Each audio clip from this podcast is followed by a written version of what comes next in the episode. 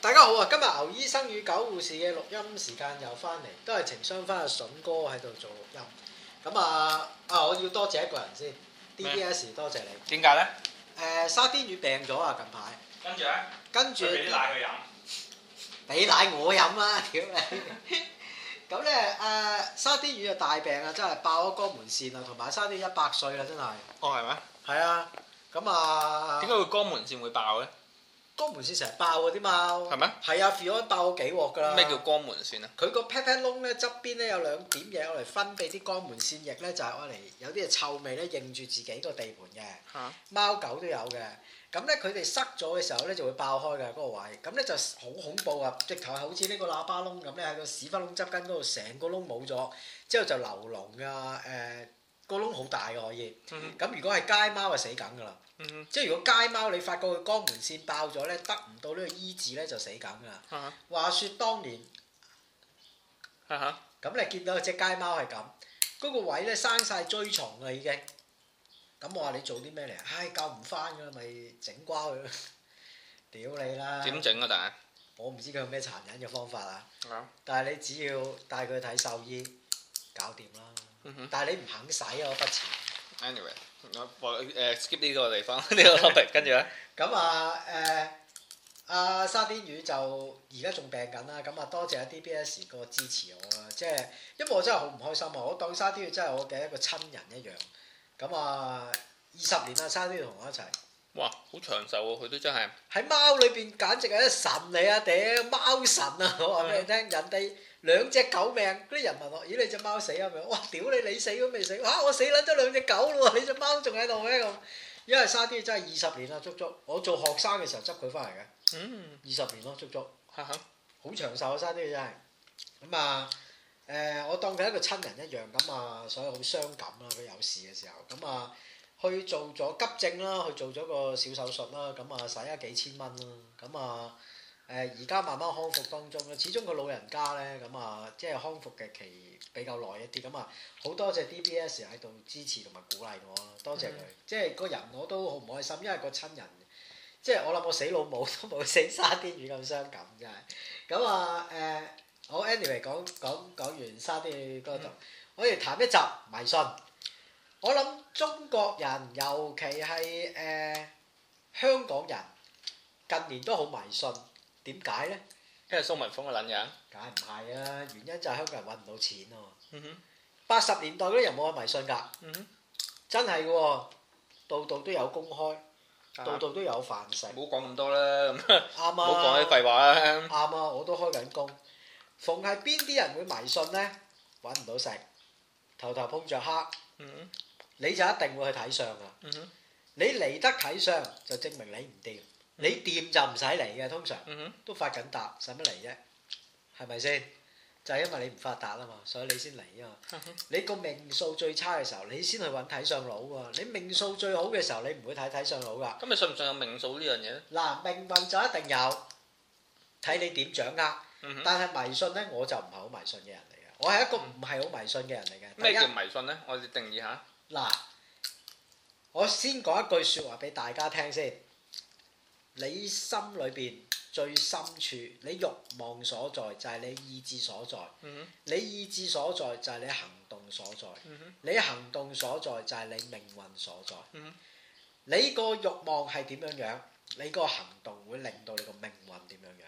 嗯呢樣係你第一點控制件事嘅啫，咁呢個世界應該淨係得強奸犯嘅啫 喎。 你可以控制下唔強姦噶嘛，屌你！咁咁誒、呃你問我係咪一個迷信嘅人？我可以話俾你聽，我唔係一個好迷信嘅人，因為我知道某啲嘅處境，你行咗嗰步之後，你係翻唔到轉頭嘅。刀疤強揦碌鐵棍同爛命神傾嘢， 你唔好諗住屌你老味搞得掂先得㗎，搞得掂差人拉你嗰陣時咪搞得掂咯。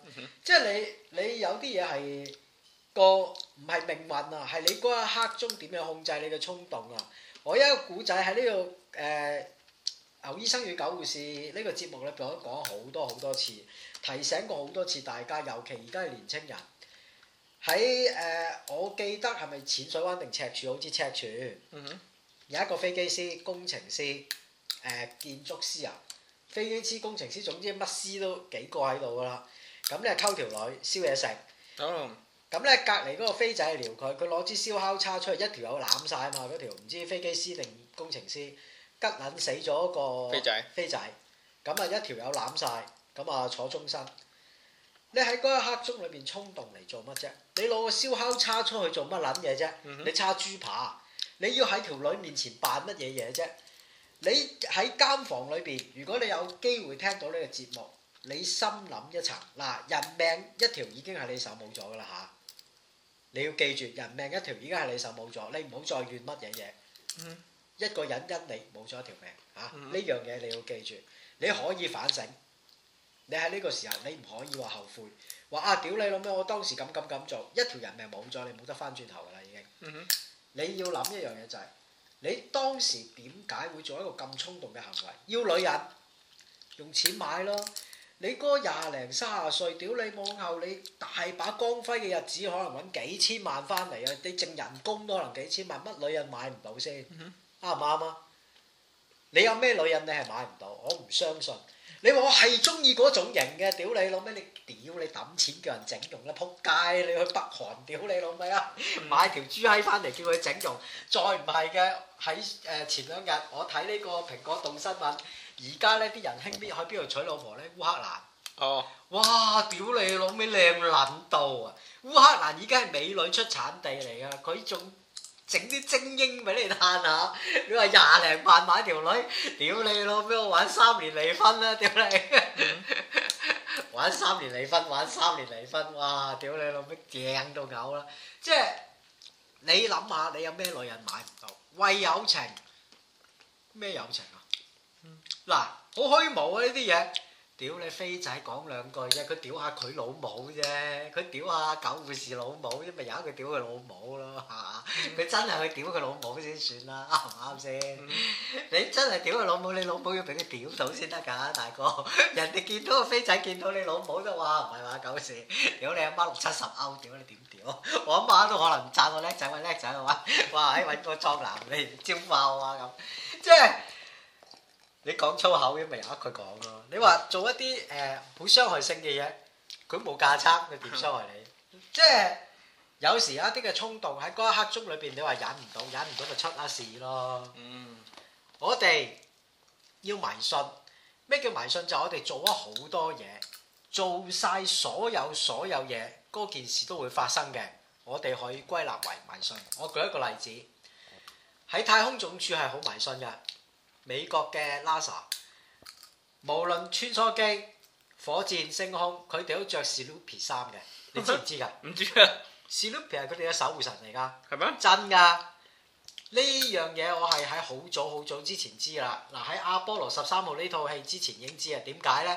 因為呢嗰陣時呢，我買手錶啊，我買奧米加嘅一個系列叫做誒、呃 Speedmaster。咁呢有一隻錶呢，嗰陣時我儲啦，我儲一個 kit 嘅，嗰陣時有賣晒啦。咁啊儲一個 kit，嗰個 kit 呢就係 Lasa 出嘅。咁呢，一嚟到香港呢，佢話：，唉、阿九生，香全亞洲得一個嘅啫，呢、個 kit。我做乜撚嘢有個史努比喺度嘅？我 屌你老母！我話嗱，我買奧米加，你老母快！你送個史努比俾我，你係咪當我 delay 啊？屌你老母！一揭開，哇！屌你老母，下邊一撚住史努比，喂！屌你阿米加 cos over 史努比，你咪玩鳩我先細佬！即係你睺我唔識嘢，佢話阿九生冷靜啲，你知唔知史努比係 Lasa 嘅守護神？我話拉你老母啊啦！你係咪睺我唔識嘢啊，細佬？佢話：你冷靜啲啦。佢仲送埋件 Snoopy 衫俾我，真係啊，背心嚟啊！嗰件背心係咩呢？逢係有火箭升空，嗰、個、呃、主即係火箭誒、呃主主持嗰個 in charge 就一定要着呢件 Snoopy 衫背心，呢度印住件 Snoopy，背脊有個 Snoopy。咁咧，因為當年咧誒佢哋就話嚇有個工程師驚個火箭升唔起嘅時候咧。就將屋企咧個仔玩嘅 Snoopy 咧就擺喺部電腦前邊。 嗰次咧就火箭順利升空，咁佢每次咧火箭上嘅火箭順利升空都擺 Snoopy 出嚟，咁咧所以佢哋次次都擺 Snoopy 出嚟㗎。誒、喺美國太空總署佢哋迷信就係、每一次升空都要誒、將 Snoopy 着喺個身度。咁啊呢樣係迷信，點解我咁講咧？穿梭機爆兩次啊！穿梭機嘅科技比民用起碼超過五十年，我諗佢哋乜都做足㗎啦，到爆炸一定要歸咎於迷信。喺其他嘅方面，我哋其實可以唔歸咎於迷信。你話我住到一笪地方唔安寧，我需要誒、呃即係即係嗰個地方風水唔好，有呢啲地方㗎。我九護士住邊啲地方會覺得唔安寧呢？失眠呢，好光嘅地方我住唔到啊，西斜我住唔到啊。佢唔係因為風水問題，係因為你一入到已經唔舒服，長期失眠，冇精神翻工啦。長期失眠會引致咩啊？脾氣暴躁咯，自然會同屋企人鬧交。長期失眠令到你決斷力差，脾氣哇就一定決斷力差。決斷力差嘅時候就同人嘅人際網絡關係唔好。咁嗰段時間係戒低潮啦，搬屋啦，細佬。嗯哼你搬啲陰宅冇嘢喎，我即係陰宅我住得好舒服嘅喎。即係呢間屋我入嚟我好舒服㗎，陰喎嚇。嗯哼，佢呢間屋好陰㗎，係啊，我入嚟好舒服㗎，啲光陽咯，我一坐得兩坐我已經頂唔撚蒲㗎啦。嗯哼，即係哇，屌你老味，個人又暴躁，你個人一心情唔好就易發生問題㗎啦，因為你個系統唔穩定啊嘛。嗯哼，等於電腦一樣，我哋個人個系統穩定嘅時候，做好多嘢都好順㗎。你個系統一唔穩定，嗱，譬如有牛牛啊，我舉個例子，牛牛呢排就即係人事關係上面有啲問題啦，公司點解呢？第一，你長期失眠，工作環境唔好，咁啊，梗係自然同人多嗌霎啦。自然同人多嗌霎，做決定、做判斷嘅時候，梗係會做錯㗎啦。錯判形勢，你咪嗨撚晒嘢咯。嗯，你根本都唔使去睇相嘅，你睇我得啦。不過咁講呢個到到我講㗎啦，呢個嗯其實咧呢個世界咧誒，大家都知道有八字呢樣嘢啦。啊，因為八字即係其實你嗰、個、呃、你嗰、個簡單啲講咧，就係你出生年月日時啊呢八個呢四組數字啊裏邊咧誒所所變幻出嚟嘅一個人生咁樣啦。啊，咁咧再上一層咧，有所謂十字明，即係一般人係比較少聽啊，因為咧一個時辰裏邊咧有兩個有兩計兩個鐘嘛，係啊，一個時辰係兩個鐘嘛。係啊。其實呢兩個鐘裏邊咧，然後再將佢劃分做十二格。哦，阿阿倪康講過啊十字你諗下咧，要去算嘅 element 咧，啊，就多好多好多多啊，所以咧由十由八字推到十字咧，又係要再高一個層次嘅。啊跟住然後咧，再行上一級咧，有啲人聽講誒六壬數啦，啊即係啲人話就係扭盡六壬啦。啊咁再上嘅時候係六壬數啦，啊最後咧即係喺呢個術數裏邊嘅終極咧就係奇門遁甲啦。啊咁係誒，即係呢個世界咧就係有誒、即係有啲人咧就係搞呢啲，其實係數學嚟嘅，好撚深嘅其實。啊咁樣咧誒、我近排我個老細咧就揾咗一條友咧，就係、識奇門遁甲嘅。啊咁啊，好得意啊！即係咧你誒呃嗰、個人咧同我老闆原本就係唔識㗎啦，啊但係佢咧可以呃誒、奇門遁甲同埋八字唔同。啊譬如八字咧，你唔可以尋尋失物係尋唔到嘅。啊譬如話我算過你八字啦，然後咧誒、算完之後咧，我大概可以對你人生有一個 outline，有一個 outline 咁樣。但係有一日咧，我老細咧將成間公司所有 information 咧就擺咗落隻 hard disk 嗰度。啊咁然後咧用，然後咧佢就問奇門遁甲嗰個大師啊啲嘢擺喺邊度咁樣啊。佢話擺咗喺書書架，啊跟住我老闆喺嗰度揾，就揾翻隻 hard disk 咁啊！樣。哦即係可以係咁樣嘅呢、個世界。我話唔信啦，如果有奇門遁甲呢個世界冇間諜㗎啦。嗯，即係但係都係粗略㗎啦，都係即係冇唔可以話喂屌佢喺第八本呢呢書。個世界上有幾樣嘢冇嘅，第一降頭冇，有降頭英六死撚咗幾年嘅。哈哈啊，第二樣嘢咧就係冇呢個奇門遁甲，有奇門遁甲咧冇咁多嗰啲特工咧犧牲喺嗰啲咩撚嘢誒核廢料堆啊，或者係誒、我都我都係咁搜諗，尋呢即個係即係其實嗯國家要動用一個人，佢肯定可以俾到一啲你就算扭盡六壬都攞唔到嘅嘢，佢只要彈指一刻佢就可以俾到你，嗯哼國家俾你喎，以為。嗯哼譬如你話，哇！我乜撚都有，我奇門遁甲大師，但我未屌過啊井上禮奈。 吓？你想屌井上禮奈啫嘛？ 屌到個閪爆都得啊！細佬，你幫我揾誒、呃核廢料堆第三十三粒誒有元素出嚟就得啦，細佬。嗯啱唔啱先？國家彈指一刻，你乜都有得食。嗯但係點解都唔得？就係、因為冇。但係好得意啦！你譬如話誒、我老闆即係嗰個奇門十數奇門遁甲大師啦，又搞啊，啊又叫我老闆開我道門啦，咁樣、啊即係將個門向改咗啦啊。咁佢我可以咁樣講啦，即係因為裏邊好多好多 information 係講大家講完冇意思嘅，即啊係最簡單講就係、誒我哋公司失去咗一個代理。啊咁而呢件事呢，係其實冇人知嘅，啊我係公司裏邊第二把交嘅嘢咧，我係知嘅。咦，你又話唔撈嘅？我係冇撈到啦，冇撈到都可以第二把交椅噶嘛。啊即係有時嗱，中國人打工好得意，同我個人唔同。啊我個人識飲拜拜就永遠拜拜嘅。係啊係啊係啊係啊！屌中國人，你離開咗嘅時候你就變間諜噶 啦嘛。咁撚慘啊！即即係係老細有冇俾錢你㗎咁？冇嘅冇嘅，假屌你咁啊，唔好做咧。啊唔係咁講嘅，即係譬如話，啊，咪即係其實當朋友傾偈咁啫嘛。明白即係你老闆，你諗下一間公司，知道知得呢間公司係最多嗰個就係你啦。啊！咁老闆有呢間公司嘅問題，佢唔打電話揾你揾邊個呢？話俾佢聽唔得閒。咁你都可以咁樣啊講，即係你你可以當佢係一個朋友咯啊。你當然可以當佢唔係一個朋友啦，啊即係你要睇下你老闆點對你啦。啊你老闆當你係一個人咁看待嘅時候，你咪可以當佢係一個人咁看待咯。啊！如果你同佢生活嘅時候狗都不如，佢亦都唔會打電話。佢唔。敢打俾你啊，係。所以其實誒啊，我老闆 OK 嘅，啊係啊，其實。跟住然後佢嗰度佢哋嗰個大師咧，又叫佢開個第二道門咁樣，咁佢又開啦咁樣啊，即係嗯生意又真係好咗。術呢啲叫術，哈哈即係一個法術嘅術。哈哈咁你信，咁咪心安理得一啲咯。但係我自己咧就即係你講呢樣嘢都啱嘅，即係呢個世界冇降頭，即係你你講真，如果以前細個都成日問嘅，啊即係如果有降頭嘅話，屌你阿媽，即係你唔中意嗰條友，嗰條友死死咗啊個幾落，啦，國家叫你殺英樂，屌你老味！啲降頭大師念下咒，死柒咗啦，屌你！但係佢哋又一定，即係你可以想象係佢哋有啲咩降頭鬥法降啊，乜啊？降降閪啊又，係屌你！有降頭冇子彈啦！呢個世界，屌你等於誒當年呢個誒茅山術啫嘛。茅山術而家包裝成一種運動，係咩？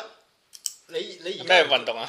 有啲叫茅山運動嚇國術會啊嘛。咁搞笑咁！上撚到去又教又話啊，屌你呢個有醫生呢、個話律師，我話係咩？有咩醫生？有，屌你呢個咪中醫啦， 屌你呢個咪鐵打啦， 都係醫生嚟嘅，屌你係咩律師？邊邊個係律師？哦，呢、個係大陸以前做過誒、文革之前係嗰啲乜維權律師，即係唔係啦，屌你！而家賣緊燒肉， 即係屌你老味！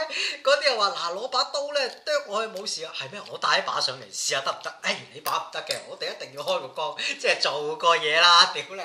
摸都骨晒，梗係唔得啦！我自己帶把上嚟啊，細佬。但係其得唔實得以㗎前啲撈偏嗰啲人係特別係興茅山嘅喎，點解呢？做偏門點解啲人信茅山？因為已經冇嘢好信。你出到街唔知幾時俾人斬，你唔通着避彈衣出街啊？嗯，而家就有避彈風褸啫，而家冇人信茅山㗎，你買件避彈風褸咪得咯。美金八千幾蚊，我喺澳門見過人着啦。咁點解我見嗰個人着件避彈風褸呢？因為佢咧着得好撚奇怪嘅避彈風褸，佢件避彈風褸咧誒嗰啲質地係同風褸有啲唔同，好似嗰啲誒五十 D 尼龍咁樣樣㗎。我唔知大家知唔知咩叫五十 D 尼龍啊，硬身啲嘅，一燙咧件風褸燙到嚟呢度嘅。咁個撚樣咧，屌咧！我次次大熱天時都見佢着嗰件撚屌嘢。咁啊有一次咧，我就問咗咩嚟避彈風褸，我嚇真定假？唔信啊，試下啊咁。佢就攞把牛肉刀，真係牛肉刀喎，即係去上去佢誒、呃、架步嗰度啦，屋企嗰度，把牛肉刀真係切到肉嘅，即係真係拖到嘢嘅，劏到肉嘅。佢話嗱，我着住你捅，佢話你用任何方法，你唔止斬你捅，真係捅唔入㗎，真係捅唔入。嗯咁啊攞石屎槍，我哋試下攞石屎槍打唔打得入啦。哇！咁啊應佢該冇着住㗎，石屎槍，因為你着住都瘀晒嘅會，咁啊擺喺張 sofa 度打打唔入㗎。嚇石屎槍打唔入嘅。但係嗰個位就如果張 sofa 後邊咪爆晒咯，因為嗰個衝力令到張 sofa 呢皮 sofa 爆開咯。嗯即係如果你打中係唔入肉啊，啲內臟如果近距離咪 rupture 咯。即係如果肉就瘀晒㗎啦，一定開花啦。即係如果打落啲肉度，佢係唔穿，但係嗰嚿肉啊肯定係咁樣爆開咯，開花咯。即係你你試下攞個雞髀，隻雞髀上邊啊煎煎個誒誒嗰啲。咁如果原則上咁講，咁避彈衣係咪冇乜用呢？其實，因為佢嗰個餘震係會令到唔係你你，睇幾大距離打咯，即係你唔會即刻死咯，但係會受傷咯，嗯即係等於橡膠子彈，因為橡膠子彈都會打死人㗎。嗯即係橡膠子彈唔係唔會打死人噶嘛，佢會打到呢度爆開噶嘛，真係。嗯，即係你唔好諗住屌你老味橡膠子彈冇事啊！屌你一樣有事啊，大佬！年中年尾幾多人俾橡膠子彈打撚死啊？嗯即係佢一樣係打撚到呢度開撚晒花啊！咁佢係打到即係啲內臟唔 rupture 啫，但係你面頭都開晒花都撚嗰笪地方都應該廢咗武功㗎啦。嗯咁啊，點解嗰啲人撈偏門要信呢啲咧？你出街唔知幾時俾人斬，咁你咪諗住信下茅山咯，屌你老味！嗰陣時有個古惑仔同我講，誒、呃我話咦你個刀疤點整翻嚟㗎？心口呢、個，佢話誒我學茅山啊，嗰陣時俾人斬，醫生都問我係咪學茅山啊，梗係啦，只有學茅山啲人先會咁撚戇鳩，人哋斬你攞心口去擋嘅啫嘛， 屌你老味！通常你個誒擋嘅方法就係你攞隻手去擋噶嘛，你攞前肢，佢攞心口去擋，咪實知你裝茅山屌你老味，咪一嘢啄我。 個醫生都知啊，我係咪好犀利？我係低人仔你咪屌你閪，因為你死你唔偷笑啊！哼，咁你覺唔覺得人係會有誒、運滯嘅時候咧？誒運滯嘅時候有，一定有嘅。因為咧嗱，其實我唔知你有冇試過啊。譬如話啱啱前幾日同個 friend 吹水，咁然後咧就誒、大家開個命盤研究下咁樣啦。啊咁其實咧，如果用八字嘅方法去睇咧，好簡單嘅啫。啊舉個好簡單嘅例子，因為咧年份咧就係十二年為一個 cycle 啦，啊咁然後裏邊咧就係啊十年一個 cycle 啦，啊佢必定係金木水火土、金木水火土、金木水火土咁樣行嘅。啊其實係金金木木水水火火土土咁樣行嘅啊。咁如果你個八字係譬如話你火氣重嘅，你係火，你嘅八字係火，通常啲人會咁樣噶嘛。啊咁你行到水年，譬如行到龍年，兩年啊前，如果你係屬火嘅，咁咪賴嘢咯。啊咁然後咧大水沖大火，你係死緊啦咁樣。咁譬如話你係木嘅，如果嗰年行金嘅，你咪賴嘢咯。啊嚇、即係如果嗰年係屬虎嘅，係屬啊係木氣重嘅，你個人係屬金咪賴嘢咯。我講一樣嘢俾你聽。咁然後咧，我講埋先。咁然後啊咧嗰日就睇睇個 friend 個嗰個簡單用八字去分析啦。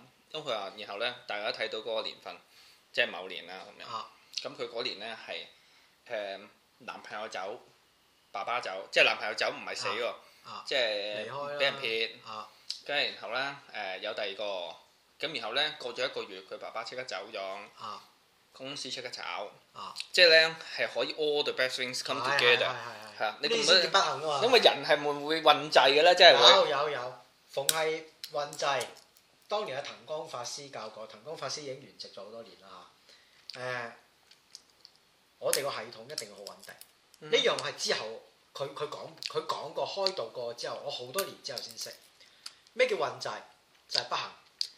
人生或者係所有嘅物件都會遇到好不幸嘅事，無論你係動物、花草，亦都係一樣。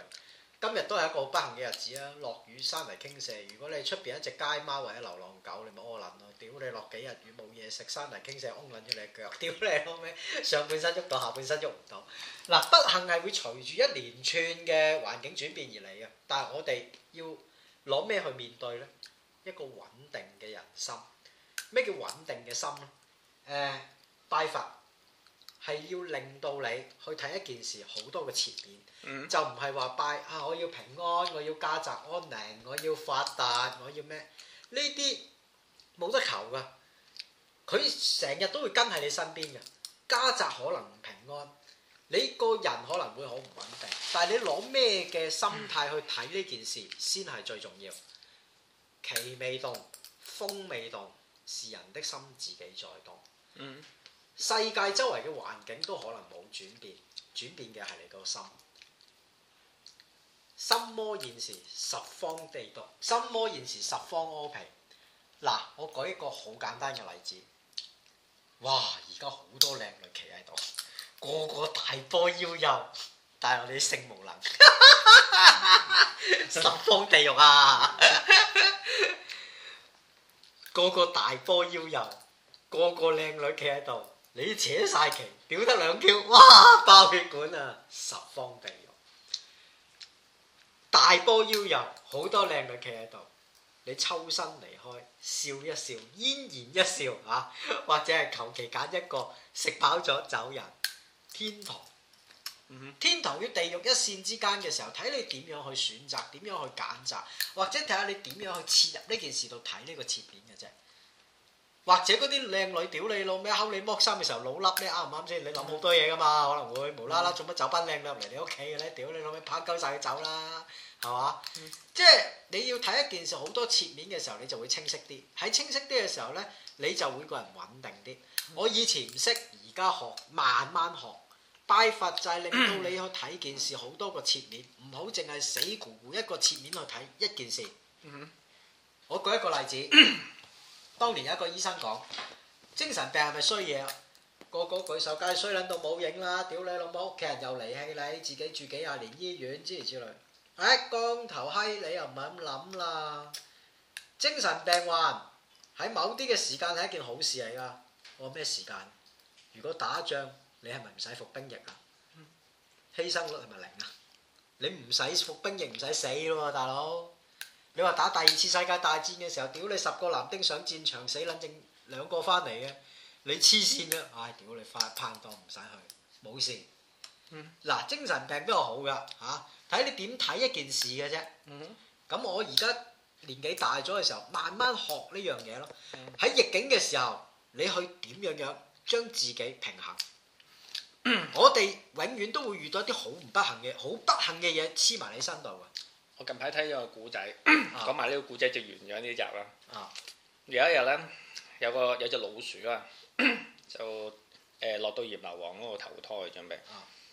咁啊，老鼠咧就同閻羅閻羅王閻羅王同佢講啦嚇，嗱呢度咧今年咧就係輪到你做人㗎啦，啊咁樣咧呢度咧有咁多張籌，哎誒你求鳩其抽一張啦咁樣。啊咁啊老鼠咧就接接咁啊抽一張出嚟。啊！今日望一望，吓、呢、個二十歲殺死人，坐監坐到四十歲心臟病發死咁樣，啊跟住佢望一望就係哦屌，可唔可以抽一張啊？咁樣啊跟住咧，然後佢話好啊，你抽嗰張啊咁啊樣，跟住抽第二張又抽出嚟，撲街一出世斷手斷腳 一隻，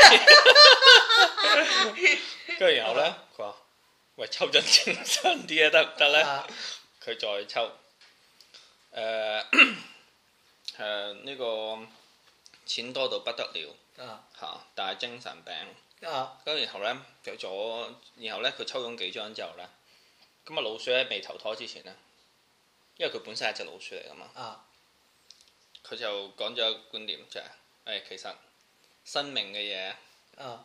其實本質上邊係冇乜分貴賤嘅，即係咧。佢佢喺未投胎之前，佢發現咗，哦，其實都係一鳩羊嘅啫，係啊啊即係人生嘅嘢苦樂參半嚇，坐咗監又未必代表你二十年之後心臟病發，未必代表，但係你喺監獄可能覺得安安靜靜。唉屌你一出世含住金鎖匙，大上大落，但係好容易黐撚線，唉係咯，就係咁啱啊！啦，拜拜拜。